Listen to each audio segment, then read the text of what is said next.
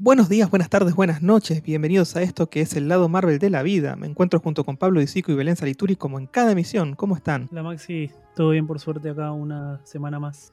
Así es. Bel, ¿cómo estás? Todo bien, acá luego de haber visto el episodio número 4 de Falcon and the Winter Soldier, hoy tengo muchas ganas de hablar. Muchas ganas de hablar. Muy bien, bueno, bueno, bueno. Empecemos entonces a ver qué tenemos hoy. Hoy se terminó el bailecito, ¿no? Sí, creo que se, se cortó la joda, eh, los chistes, las bromas, eh, la comedia y creo que la serie tomó forma. No sé, sentí eso yo. ¿Qué les pareció el episodio? A mí me gustó. Es la, creo que es el primer episodio que puedo decir que Falcon and the Winter Soldier me gustó. Me mantuvo expectante a ver qué pasaba en la próxima escena.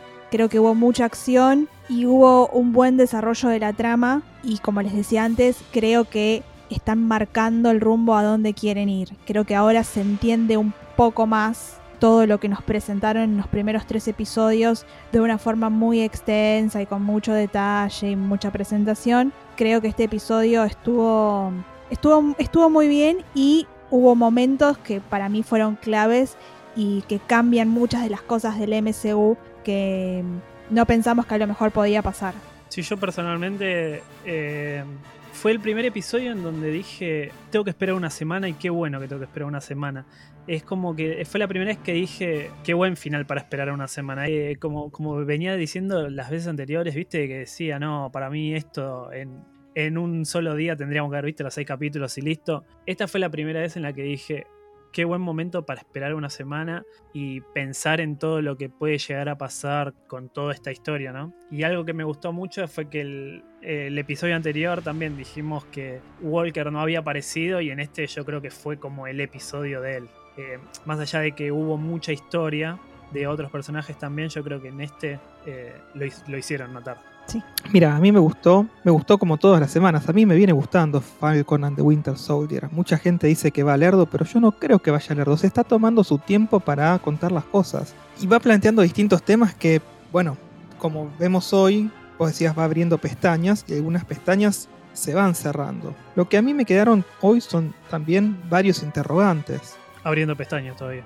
Claro, o sea, decimos, eh, va tomando rumbo, pero yo siento que va tomando velocidad.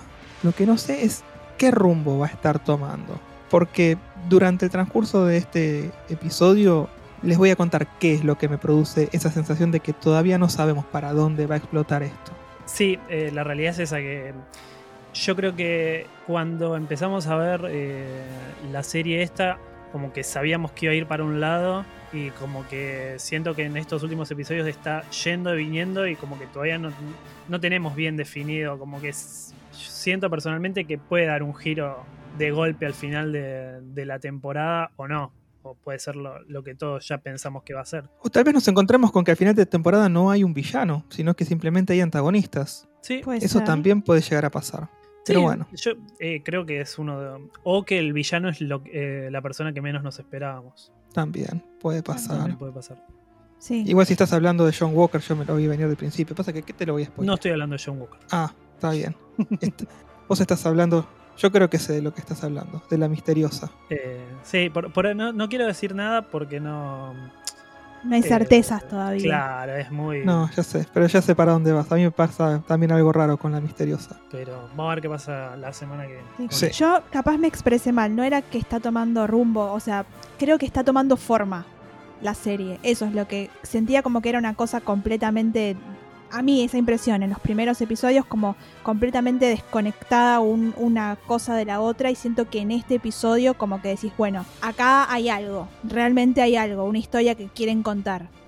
Para mí si fuera una montaña rusa, creo que lo que estuvimos haciendo durante estos tres episodios fue ir subiendo, viste que las montañas rusas a veces te van subiendo y en el camino no subís por ahí todo, todo hasta la cima, sino que vas subiendo, te pasé un poquito, ves alguna cosita, te vas y cuando llegaste hasta arriba de todo, ahí te suelta y caes. Creo que hoy el, el, episodio nos dejó en ese momento en el que estás en la cima de la montaña rusa, ves para abajo y va a tomar velocidad terriblemente, porque después de lo que pasó hoy, no hay vuelta atrás, para nadie. Vamos a ver igual si es una caída libre o si al toque vuelve a levantar. Vamos y, a ver. Y falta la caída de verdad. Uh -huh. Sí, o sea, todavía no sabemos cómo ni para dónde va a explotar todo, che. Bueno, empecemos por el principio, ¿te parece? Arranquemos.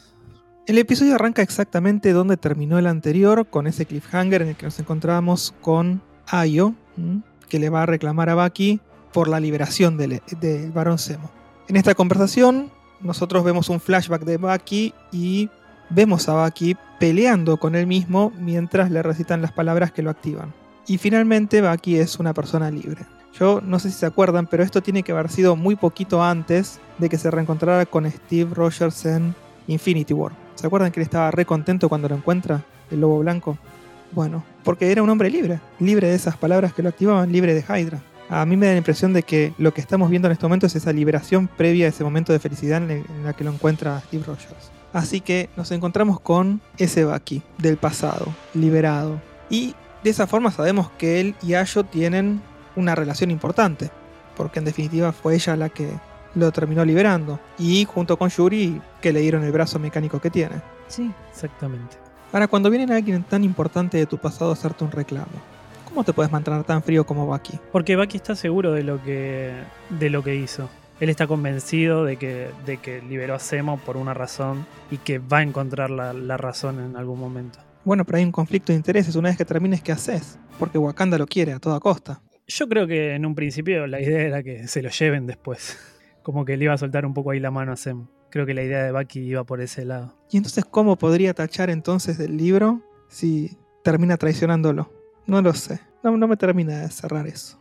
Pero, qué sé yo. Creo que Zemo no va a alcanzar la redención, pero me hubiese encantado que lo hiciera.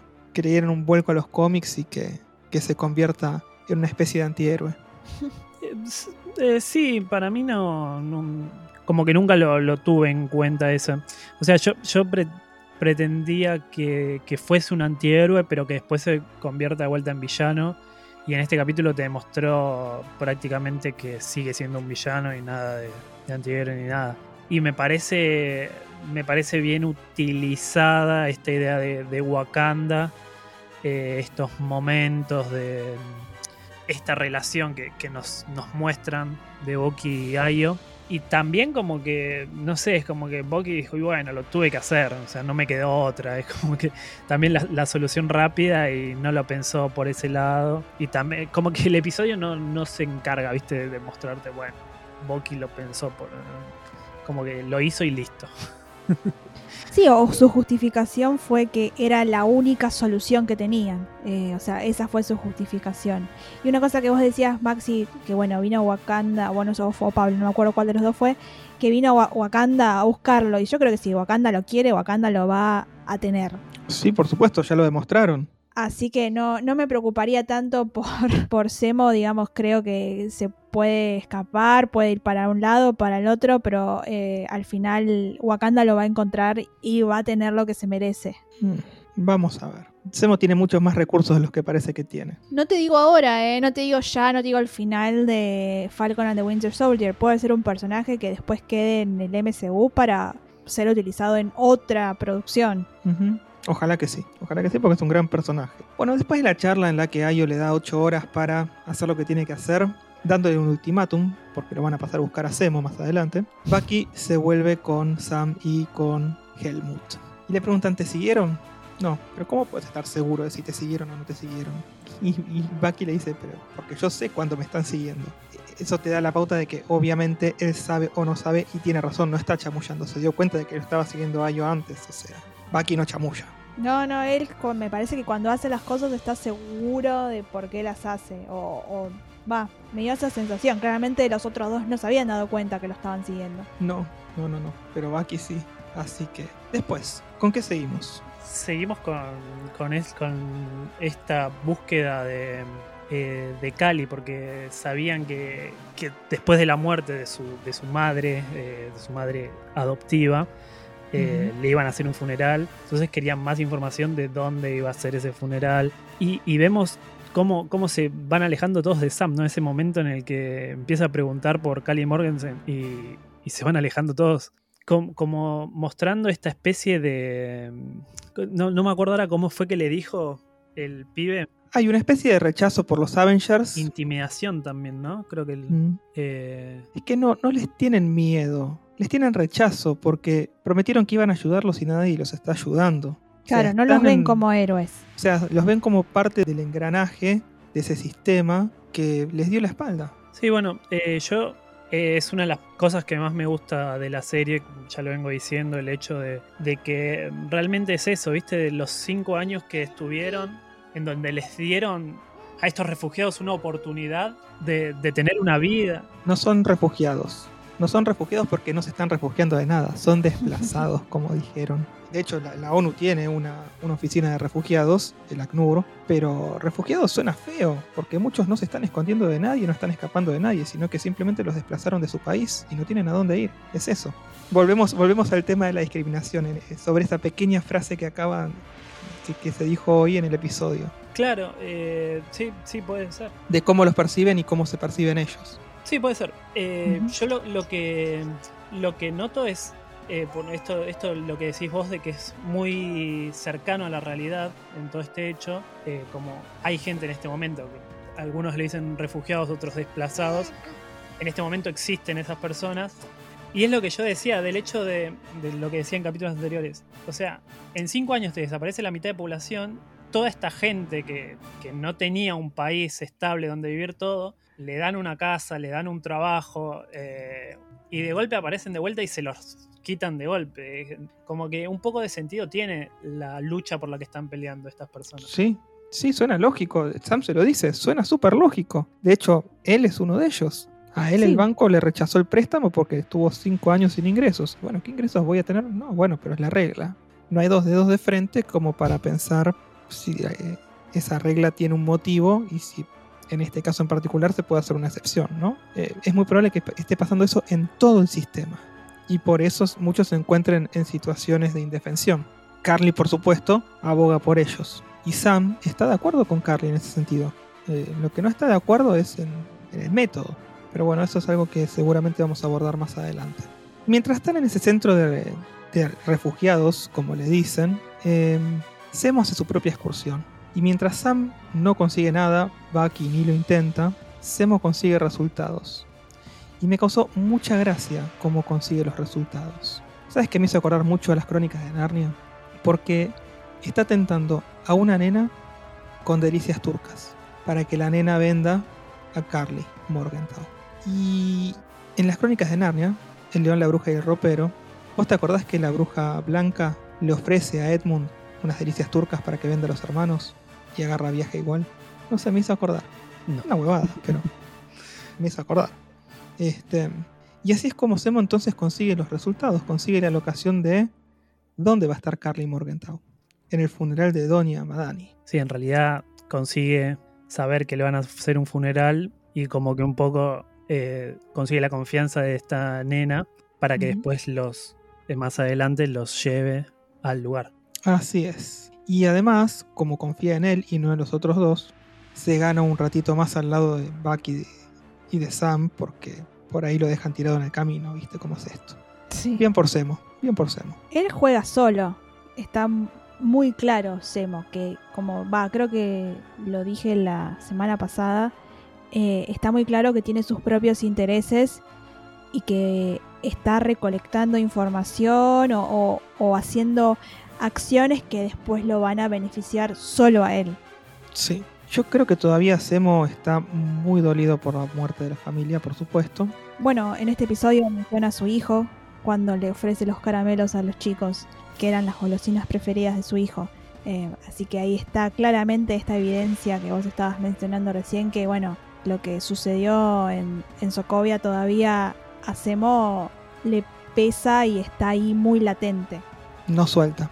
Sí. Y no creo que tampoco suelte ese odio que tiene por los Avengers. No, no, no, no, creo. Así que él también está jugando un papel de que esto es un medio para un fin. Yo al principio pensé que, que sabía la dirección y que no se la iba a dar a Bucky y a Sam. Como que al principio me dio a entender que como que él se la iba a guardar para él mismo y Bucky y Sam la iban a encontrar por otro lado. Bueno, pero en definitiva, más o menos hizo eso. No es que sabía la dirección, pero sí tenía un informante que lo iba a llevar y que confiaba en él y solo en él. Así que es prácticamente lo mismo. Y mientras tanto, en medio de, de esto que está ocurriendo, vemos que Sharon habla por un ratito con Sam. Y nada, está muy interesada en Carly, ¿viste? No sé qué onda. Se enteró al toque de que este, el Power Broker está lleno de bronca porque le mataron a Nagel. Y, y nada, que quiere sus 20 viales de, de suero porque le mataron a la gallina de los huevos de oro.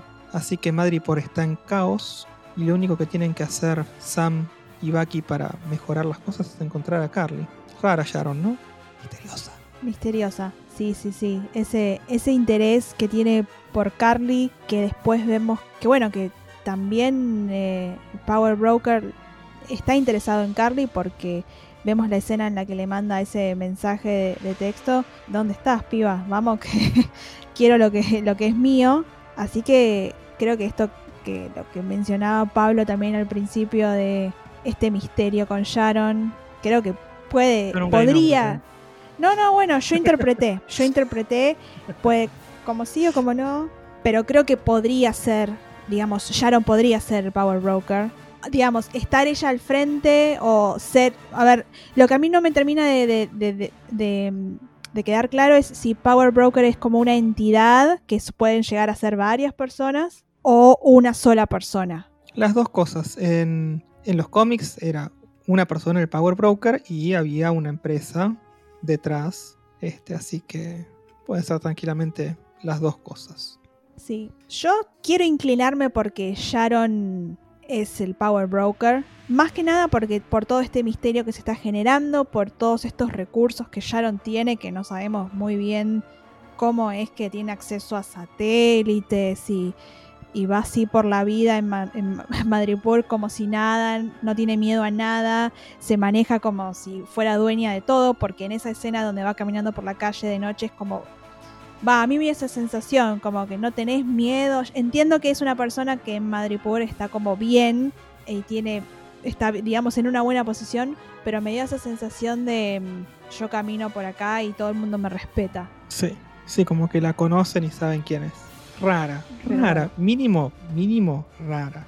Sí, convengamos también que Sharon en este capítulo tuvo dos o tres momentos nada más de uno o dos minutos en donde tiraron datos random, esto que decís de los satélites, de- que no aportaron demasiado al episodio, pero como que te dan un pie para que pienses un montón de cosas a futuro para los otros dos episodios. Eh, es como, to- fue todo raro lo, de- lo de Sharon en este capítulo y por eso es que es como que decimos desde a poco, que viene de a poco Sharon, para mí algo va a pasar en, los, en el último episodio. Ya vamos a ver, ya vamos a ver. Todavía hay tiempo. Mínimo, mínimo, el próximo episodio dura 61 minutos, así que tendremos 50 y pico de minutos de, de serie. Así que mínimo el tiempo como para resolver las cosas como si fuera una película. Así que bueno, en este momento nos encontramos con que Sam, Bucky y Semo van al velorio de Doña Madani. Se encuentran con esta chica a la que le había dado los, los dulces de Barón Semo. Y justito antes de eso también se encuentran con Battlestar y con John Walker. Cuando digo Battlestar es Lemar Hoskins. Que ahí Bucky no sabe tanto que lo están rastreando, ¿eh? No. Ahí todo. Estuvo flojo, ¿eh? Sí. Fallaron ahí. El radar, radar Sí. vigila, falló. Sí, sí, por ahí no le importó. Total, los, los puede tener controlados con un solo brazo. ¿Qué pasa ahí? Medio como que no se ponen de acuerdo en cómo encarar la situación. Entonces Sam pone los huevos arriba de la mesa y dice, déjenme a mí hablar con Carly porque yo solía tratar con soldados que sufrieron traumas durante la guerra. ¿sí? Entonces, si ella tiene algún trauma que le está impidiendo avanzar, él es el ideal para poder destrabarlo y negociar. Está buenísimo que retome esto Sam, porque cuando lo conoció a Steve Rogers en su momento en Capitán América y el Soldado del Invierno, una de las primeras cosas que le dice es que él hace este trabajo y que si en algún momento Steve quiere hablar con él de esas cosas que le pasaron en la guerra, bienvenido sea. O sea que dentro de ese gran cuadro sinóptico de cosas que hay en el universo de Marvel, me gusta muchísimo que retomen temas que se abrieron hace como 20 películas atrás. Sí, sí, fue un... A ver, eh, es como conocimos a, a Sam y es como eh, inicia su, inició su relación con, con Steve y como decías vos, es importante que retomen los orígenes de los personajes también y que esas cosas que en algún momento tiraron en las primeras películas no queden en la nada. Y a ver, es una habilidad que hoy en día, a- a- en, esta, en esta circunstancia, eh, a Sam eh, le resulta útil. Así que me parece que, que está bueno que lo hayan planteado de esa forma.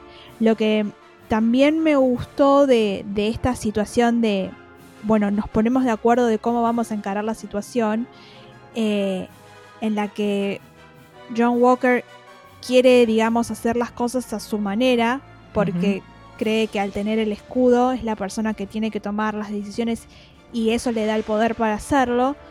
Y creo que se da cuenta que todos tienen más experiencia en esto que él y que obviamente la opinión de los demás va a ser mucho más valorada que lo que pueda llegar a decir él, que encima Sam y Bucky obviamente desmerecen completamente todo lo que venga de Walker.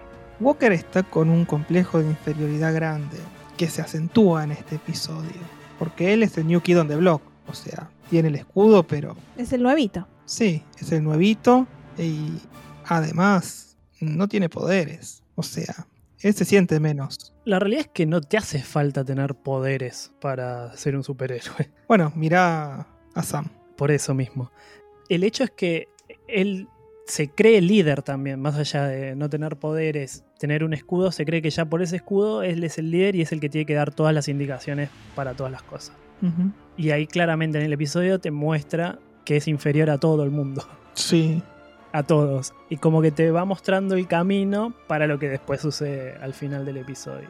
Bueno, entonces esto va a que Sam trata de hablar con Carly, tienen una charla relativamente linda, pero Walker se llena los huevos y entra. Yo pensé que en esa charla Sam se iba a ir para el otro lado. Como que en un momento lo sentí. Todavía no se va para el otro lado, no creo que se vaya a ir para el otro lado en el sentido expreso de la palabra, porque mínimo ya tuviste una explosión en la que murió gente inocente, no creo que Sam vaya para ese lado. Sam no es de ese palo, es más del estilo de Steve Rogers. No, Los inocentes pero- no tienen por qué sufrir por una causa. Está bien, pero es una persona sola la que hizo eso. No es que todo el grupo eh, explotó un edificio. Eh, yo estoy hablando más de la causa, más que de, de esta persona. O sea, yo creo que eh, a Carly la tienen como su líder, pero al mismo tiempo le cuestionan un montón de cosas. Los propios Flag Smasher me parece que le cuestionan un montón de cosas a Carly. Sí, Entonces, más allá de, de su liderazgo, porque es la líder, eh, yo creo que se le cuestiona un montón de cosas a Carly. Y por eso es como que siento que tranquilamente Sam se podía haber llegado a pasar para el otro lado para ser una especie de líder él. Claro, si llegaba a convencer a Carly de que, bueno, de que las- del modo en el que estaba realizando las cosas no, estaba era- bien, Claro. claro, y podría haber algún tipo de, de cambio en, en la forma en la que querían transmitir su mensaje. Y de la misma forma en que Sam siente empatía por Carly y la comprende, Carly lo comprende a él también. Porque en definitiva lo que él está tratando de hacer es algo bueno. Por eso es que ella se pregunta eventualmente si teniendo que eliminar a otros como por ejemplo el Capitán América, porque ella considera que tiene que eliminarlo, sacarlo del mapa, no puede perdonarle la vida a Sam. Porque Sam es bueno, en definitiva. Hay como una disyuntiva ahí de cómo hago para terminar con todo esto sin terminar con Sam, que también es parte del mismo sistema, ¿no? Sí, sí, sí, sí. eh, es parte del mismo sistema, eh, pero también el... eh, Es parte te y es víctima, las claro, dos cosas. eso. O sea, es, es, es rara la situación de Sam, pero Carly la entiende. A todo esto, bueno, ella siente vulnerada la confianza porque aparentemente Sam le estaba hablando y distrayéndola mientras entraba el Capitán América, cosa que no era así. Pero bueno, es lo que sintió Carly Morgenthau cuando lo ve entrar al tarado de John Walker. Nada, se pudre todo, corridas van, corridas vienen, Semo hace de las suyas. Me gusta que Semo aprovecha cada momento de distracción que pueda llegar a encontrar para escaparse. Sí, sí, ahí lo tenían atado con esposas y se escapó igual. Y se escapó igual. Y no solo se escapó, se las arregló para destruir 19 de los viales de Super Suero y pegarle un tiro a Carly Morgenthau. Todo junto. Y mientras está destruyendo todos los viales, salvo uno, el tarado John Walker vuelve a aparecer, solo para pegarle un escudazo en la cabeza a Zemo y robarse, como un criminal, el último vial de Super Suero. Porque se lo roba. No es que dice, "Eh, miren lo que encontré, bueno, me lo quedo yo, no, se lo guarda sin que nadie se dé cuenta. Mala la tipazo, actitud. ¿eh? Un tipazo. Mala la actitud. Hay una charla en medio del episodio donde Lemar Hoskins y John Walker están charlando acerca del super suero. Y tanto Lemar Hoskins como John Walker coinciden en que si pudieran se lo tomarían, ¿no? Se lo clavarían y se lo meterían adentro. Y Lemar Hoskins lo que remarca es que lo que hace el suero es aumentar no solo el poder, sino esa personalidad que ya tenés de base que es en definitiva lo que decía en su momento el Dr. Erskine, que es el personaje en Capitán América, el primer Vengador. Entonces, en definitiva, lo que ampliaría también es ese personaje en John Walker que suele salir de los problemas a los golpes. ¿Se acuerdan que en el primer episodio le dijo a Lemar, ahora sos el Capitán América, no puedes salir de todas a los golpes como hacías antes? Claro. Bueno, pero también eh, un poco te- ahí te está mostrando la personalidad también de Carly eh, y cómo está amplificada por tener su suero. O sea, por qué todas estas, por qué todas las actitudes que está tomando, Son tan drásticas, digamos. claro, o- como muy impulsivas y básicamente es por, por el suero. Eh, Así es. yo creo que si no lo tuviera, eh, no, no, no haría las cosas que hace, como que el suero la impulsa más todavía. Sí. Es una Alcanzar de el las objetivo. desventajas o ventajas en el caso de Steve, ¿no? Que a él le, le floreció todo su lado buenito, Sí. de y persona por buenita. eso el suero no es para todos. Exactamente. Bueno, y también está la parte en la que eh, Simo le pregunta a Sam si él se pondría el suero. Sí, Sam no lo duda un segundo. Dice que no. Exactamente. Eh, que esa parte también es como eh, es importante porque ahí ves las dos caras de cómo unos nadies dicen sí, dame el suero, como Sam que ya la vivió un montón, tiene un montón de quilombos, dice no, igual yo, yo no lo quiero. Y se sorprende Semo. Yo no sé si eso tendrá que, que ver con algo que pasará más adelante. Eh, bueno, y también una de las cosas que, que, te, que te muestra esa parte del episodio en la de que Simo destruye todos los frascos, o casi todos, eh, que él sigue con su idea de, de que no haya más supersoldados en el mundo. Eh, O sea, la idea principal de Simo es, es esa, que no existan los supersoldados.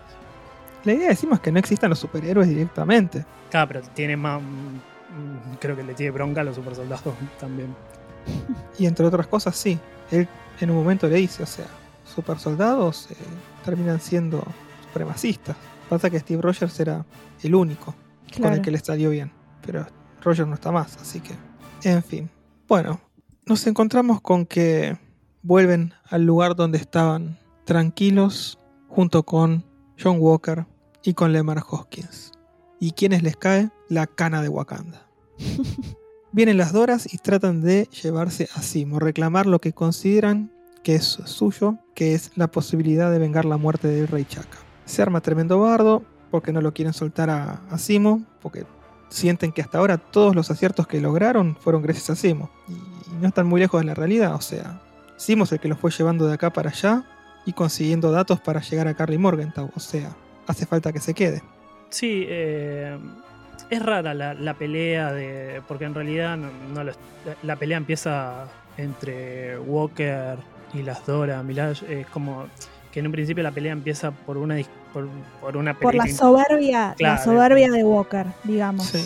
es como que a, a- lo dejan ahí de costado, como que también fueron a buscar a Zemo, pero se olvidaron de eso al toque y empiezan a pelear con los otros. Después se mete Bucky, se mete Sam y ahí, se- ahí te das cuenta, o sea, como que la pelea estuvo buenísima, pero que no tuvo ningún sentido al fin. Y sin embargo el sentido está, porque es trabajar sobre ese complejo de inferioridad que tiene Walker. No, eh, pero me estás, eh, o sea, yo estoy, Yo estoy diciendo hablando del sentido para, para la trama. para, claro, para la historia, o sea, eh, yo estoy hablando sentido de vas a buscar a, a un personaje, a, a alguien, y te pones a pelear con los demás. Y, y está bien, en, en lo que es- cuenta la trama, estás mostrando un montón de debilidades de parte de Walker, pero que al fin que tenían no tuvo ningún sentido. Para la historia combina nada más, o sea, Claro. O sea, si fuera una pelea de la vida real dirías, pero qué pelotudos que son. Es que es, es lo que dije. O sea, Es Claro. que sí, nadie prestó. Eran tres. Una no podía ir a, haber ido a buscarlo a Semo. O sea, necesit realmente. Digo, como que todas perdieron de vista su objetivo, que Sí. era ir a buscar a Semo. O sea, nadie hizo a ver dónde está este chabón mientras todos nos estamos peleando. Mientras tanto, Semo hizo la de Chapo Guzmán. Terrible. Claro, ¿entendés? O sea, lo que decíamos antes, cada oportunidad de distracción, Semo aprovecha a tomarse el palo. Creo que, como decía Pablo, la escena no solamente tiene el propósito de mostrarnos un poco más sobre John Walker, sobre el complejo de inferioridad que mencionabas vos, Maxi, ¿no? De, de, bueno, a ver, mostremos visiblemente cómo este tipo que ahora tiene, lleva el escudo, que es Capitán América, se siente Ant-Man cuando es chiquitito. Como que no. Creo que ese fue el propósito. Y buscar la forma en la que Semo se pueda escapar. Ese es el, para mí, ese es el propósito de, esta escena. Pero sacando eso, no. Como que no tendría mucho sentido si estuviéramos hablando en serio y de verdad con gente que va a buscar a alguien que no, no, no tiene realmente, no, no va para ningún lado. Y yo creo que ese fue el momento definitivo en el que Walker dijo, ¿sabes qué? Sí, me lo clavo. Pongan el suero directo a mis venas. mm, sí, sí, para mí fue el que- momento que, que lo decidió. Igual yo creo que ya, ya tenía un poco en la mente la idea. Para algo se lo robó en un principio, pero ese fue el momento sin que dijo, listo, ya está.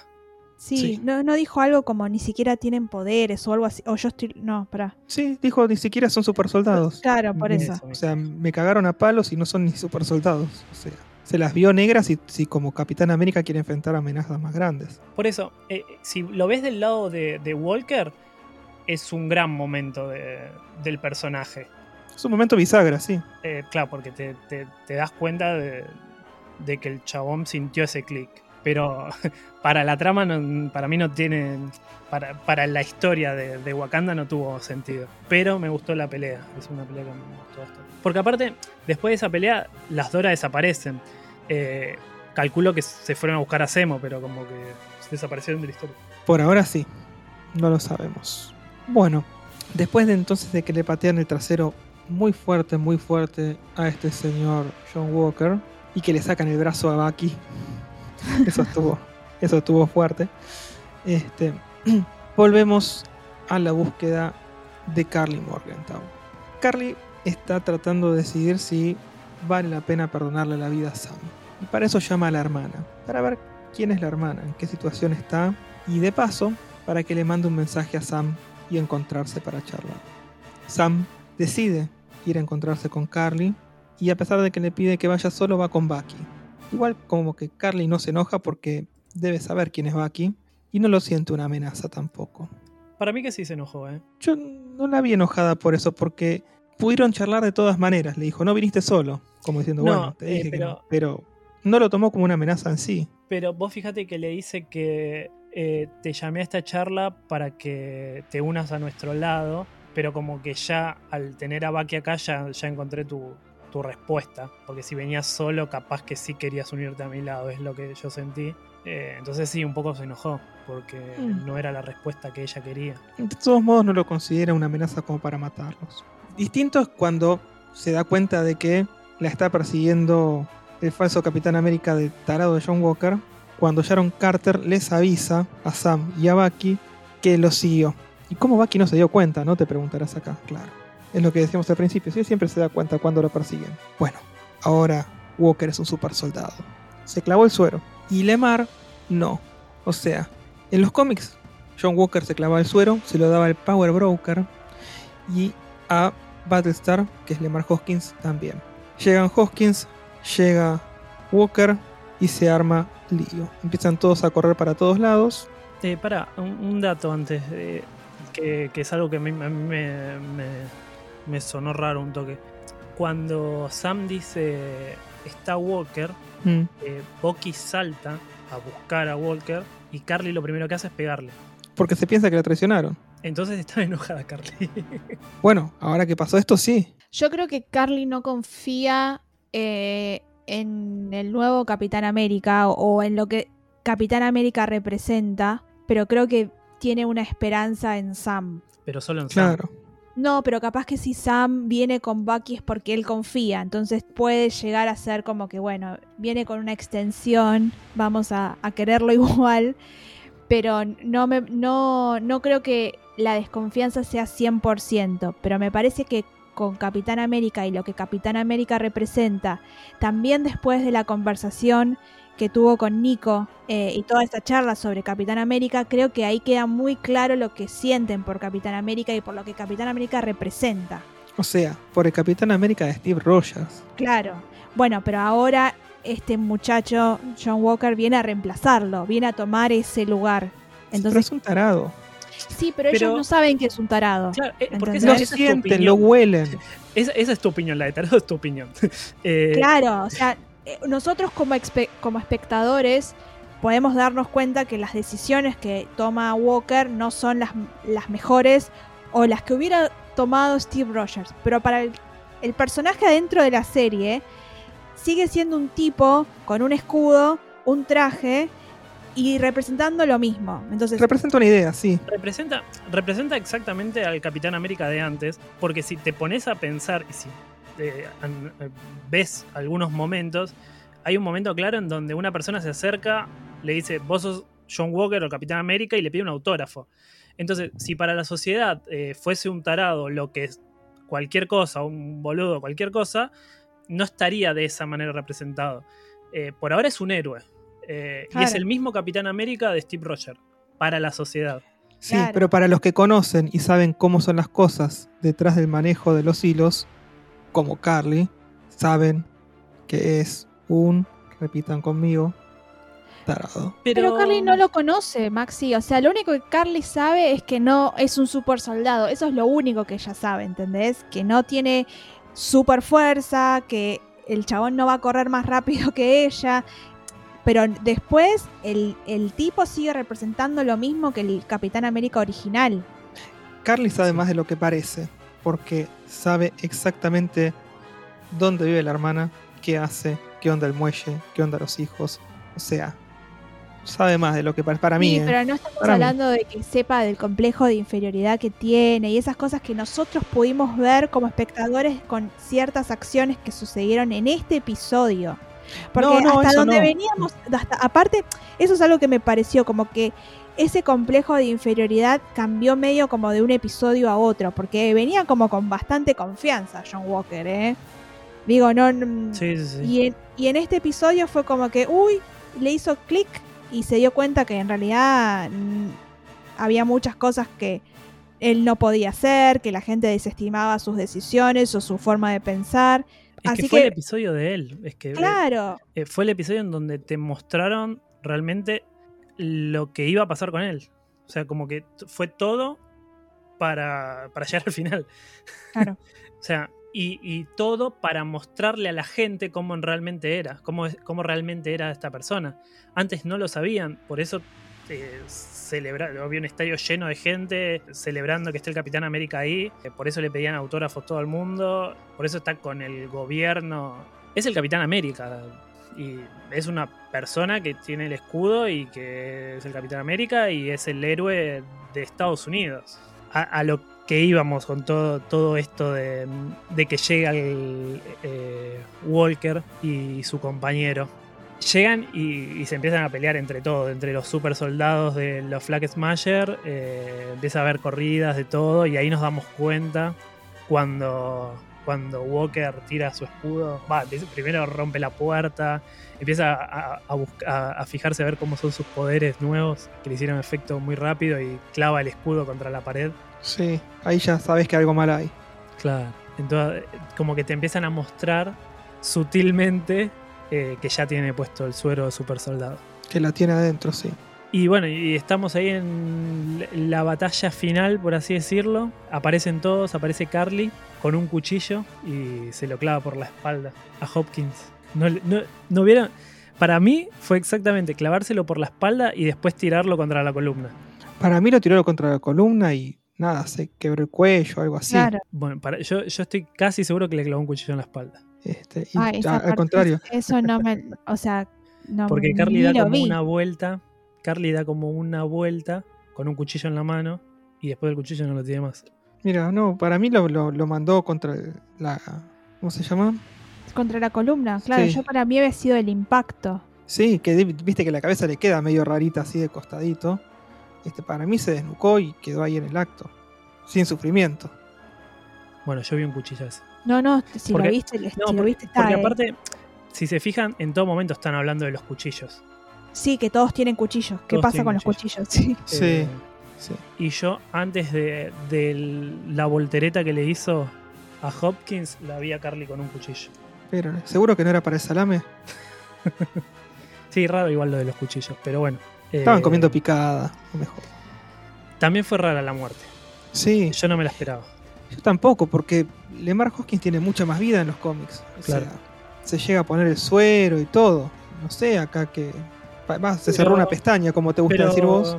Claro, eh, bueno, y un poco el- como me gusta decir a mí, es eso de que decimos, abren tantas pestañas y después no te gustan como las cierran. Mm. Y, y yo estoy, estaba seguro de que cosas así iban a pasar y esta es una de las que no me gustó como la cerraron. Pero tenemos que estar acostumbrados a estas cosas que van a pasar. Un, eh, por eso es que no me gustaba también que abran tantas pestañas. eh, porque sabía que algunas las iban a cerrar mal y me parece que esta es una de, que la cerraron mal para mi gusto. Sí, muy pronto. Era esperable, era esperable porque abrieron un montón de pestañas. Eh, y habría que ver ahora, porque creo que siguen abriendo un poco más de pestañas, cómo van a cerrar en los dos episodios que quedan. Sí. Igual vos me dijiste fuera de micrófono que no, no perdamos las esperanzas con Lemar Hoskins. Por ahí vuelve, de alguna manera. Por ahí en forma de ficha, no sé, pero. Eh, crean un Robocop de él. Claro, sí. Eh, compraron, Lemar Cop. compraron Robocop y meten en la franquicia Marvel a Robocop. Robo Hoskins. Eh, sí, todo puede pasar. La realidad es esa. Pero sí, para mí lo, lo fletaron muy rápido. Sí. Más, más por el final, ¿no? Eh, que ahora sí, ya vamos directo al final, en donde después de, de que mm, Walker ve que matan a su compañero, eh, se queda lamentando un rato la muerte y después quiere venganza. Sí. Que ahí vemos al verdadero Walker y empieza a tratar de encontrar a alguno, da ese salto contra el auto. eh, empieza y encuentra a este personaje que no me acuerdo el nombre yo. Nico, el fan, Nico. de, el fan de Capitán América. Eh, claro, eh, lo persigue, lo persigue hasta que lo encuentra. Y bueno, ahí creo que es una de las mejores escenas de, de toda esta serie. Sí. Una escena que no me esperaba ni de casualidad. Para mí que la escribió George Martin. ¿Qué querés que te diga? Bueno, yo pensé que, que iba a cortarle la cabeza. Yo también, yo cuando vi que levantó así Cuando cosas que dije, sí. Sí, sí, sí. yo dije, acá, acá sangre por todos lados. me imaginé muy The Voice, viste que sangre por todos lados, chorreando sangre por todos lados. Y bueno, sangre hubo, ¿eh? Sí, Sí, pero no fue tan. Yo pensé que iba a ser peor. claro. Por, por, a ver, por el, el- los movimientos situación, que se veían, claro. la situación, la bronca. eh, me pareció que iba a ser algo mucho más sangriento. Pero, es- a ver, hubo sangre, pero estuvo controlado, para decirlo de Estuvo cuidado. claro, de alguna forma. Eh, sí, estuvo bastante cuidado. Y, y sí, creo que el momento, eh, esa foto de, de Walker con el escudo sangrando fue como la foto del episodio. A ver, loco, el escudo no se mancha, nunca se manchó. Es la primera vez que el escudo tiene sangre. ¿entendés? Nunca tuvo sangre el escudo. En toda la historia de los cómics y en toda la historia de- del MCU. Es Sí, la es primera vez que el escudo que- se usa así para matar. Que el escudo nunca haya tenido sangre. No, para mí tuvo. En la primera, en la de. El primer Vengador, sí, ¿no? No, no, ¿a quién mató No, así? no, no digo que haya. No, pará, pará, pará. No digo que haya matado, digo que a veces salpica. ¿Qué va a hacer? No, bueno, a, a ver, mancharse así, mancharse de sangre, nunca lo vimos. No, eh, eso, eso puede ser. Pero yo creo que por lógica, un montón de ¿Se debe veces haber cuando- manchado alguna vez? Cuando que se haya el tipo manchado. tira el escudo, un corte le tiene que hacer alguno. Claro. No sé. No sé. Eh, sí, pero esto pero- fue una bestialidad. Tenías un tercio del escudo lleno de sangre. No, Sí, porque aparte- Loco. Aparte el, el hecho de, de levantar el escudo y estampárselo varias veces. Sí, de eh, usarlo como el arma para, Mm. para matar. Eh, Y lo más loco es que mm, ni siquiera se cuidó de que no, es que no estuvieran solos. nada. no le importó nada. Había un Eh, montón de gente alrededor filmando. Eh, eh, O sea- ese, es, ese es como el momento bisagra en donde ahí te das cuenta cómo es, que no le importó nada y él quería venganza como sea. Y acá es donde decís, ¿para qué lado va a explotar la serie ahora? ¿Van a estar del lado del Capitán América o lo van a cancelar? Lo van a repudiar. Porque si se ponen del lado del Capitán América las cosas se van a poner durísimas. Igual que, ¿quién decís del lado del Capitán América? ¿De quién estás hablando? La opinión pública. Yo personalmente, mi opinión es que puede estar para cualquiera de los dos lados, eh, porque más allá de que es una situación violenta, eh, la realidad es que tranquilamente lo pueden tomar como que mató a un terrorista. Entonces lo pueden eh, maquillar por ese lado y listo, ya está, sigue siendo Capitán América porque mató a un terrorista. Sí, tranquilamente. Sí. Yo- Pero con eh, esa la brutalidad. La otra es la fácil, ¿no? La, la que, la que seguramente va a pasar, eh, creería, que, ya está, es, eh, este no es el Capitán América que queremos, se convierte en, otro, en otra persona capaz. Yo creo que también puede ir por ese lado, eh, que el gobierno lo, lo des- le, le desherede el nombre, le saque el escudo, no sé, y también la otra puede ser que sigan apoyándolo. Sí, en una carrera contra el terrorismo. En definitiva, todo lo que digamos de ahora en adelante puede ser simplemente conjeturas y no es lo que solemos hacer, pero hay muchísimas cosas por delante que nos hacen pensar a quiénes se van a terminar enfrentando Sam y Bucky, porque tienen un frente contra Carly Morgenthau, tienen un frente contra Simo y ahora también tienen un frente contra John Walker, porque John Walker evidentemente es el enemigo. El enemigo de ellos, sí, seguro. Sí. Sí. Sí, sí, sí. Así que, ¿para dónde va a explotar esto? No sabemos. No sabemos si puede llegar a haber redención para Carly Morgenthau. Si se puede llegar a convertir en un héroe finalmente, en una heroína. Porque tal vez le puedan dar el nombre de alguno de los héroes que andan dando vueltas por los cómics de Marvel. Así que hay un montón de interrogantes Creo que que, quedan por contestar. creo que un poco eh, la serie está buena por esos interrogantes también, más allá que son un montón. Eh, es como que casi- es como que siempre tenemos interrogantes nuevos. Entonces, por ese lado, está buena la serie. Y as- as- así como vos decís que los próximos episodios van a ser de una hora, o sea, prácticamente puede ser una película. De alguna manera los van a cerrar, de alguna manera algunos van a quedar abiertos. Vamos a ver qué es lo que cierran y qué es lo que no y vamos a ver para dónde va la serie. Creo que hoy se puso buena la serie, buena, buena. Sí, pero eh, creo que se puso buena porque nos tiraron algo que era quizás inesperado o, o la forma en la que sucedió esta transformación de John Walker, ¿no? Que creo que fue el- lo más importante y lo, lo central del episodio de hoy. Mm. Creo que es lo que ahora va a poner en marcha muchas de las cosas. Yo eh, te digo, en- a mí me gustó el episodio, pero me vienen gustando todos. Y lo vi venir lo de John Walker. O sea, en el primer episodio les dije, no les voy a contar mucho más de los cómics porque contarles es spoilearles. Porque en los cómics también se clava el super suero y también es un personaje muy ambiguo. Que a veces juega de aliado y otras veces juega de villano. A mí lo que me parece es que no están usando para nada los cómics. Eh, yo creo que por lo que hoy vi, no están usando para nada los cómics. Van y vienen, toman cosas de los cómics, pero también se alejan. Pero se alejan más de lo que toman, me parece. Entonces, por eso me parece que lo que, lo que dice Belén es cierto. Y creo que es una de las cosas que venimos charlando ya y debatiendo mucho. El hecho de que está hecho para la gente que no tiene ni idea de los cómics. Y creo que lo hablamos la semana pasada con Madripur, que te ponen guiños para los que saben de los cómics, pero que si no lo sabes no es re- relevante para la historia. No, por supuesto. Y para vos, que conocés la historia porque leíste los cómics, también está bueno esto porque es fresco, es algo nuevo. Entonces, por más que conozcas los cómics, podés tener una idea de lo que puede llegar a pasar, pero no exactamente qué. Y Eh, no, pero- también está bueno que te sorprendan con algo, digo, porque Claro. si estás viendo algo que vos ya conoces y, y todo va a ser exactamente igual, ¿para Sí, no qué lo tiene ves? sentido. O sea, no tiene mucho sentido. Por, por eso también la, la muerte de Hopkins, de Hopkins estuvo buena. Sí. Eh, porque no te lo esperabas.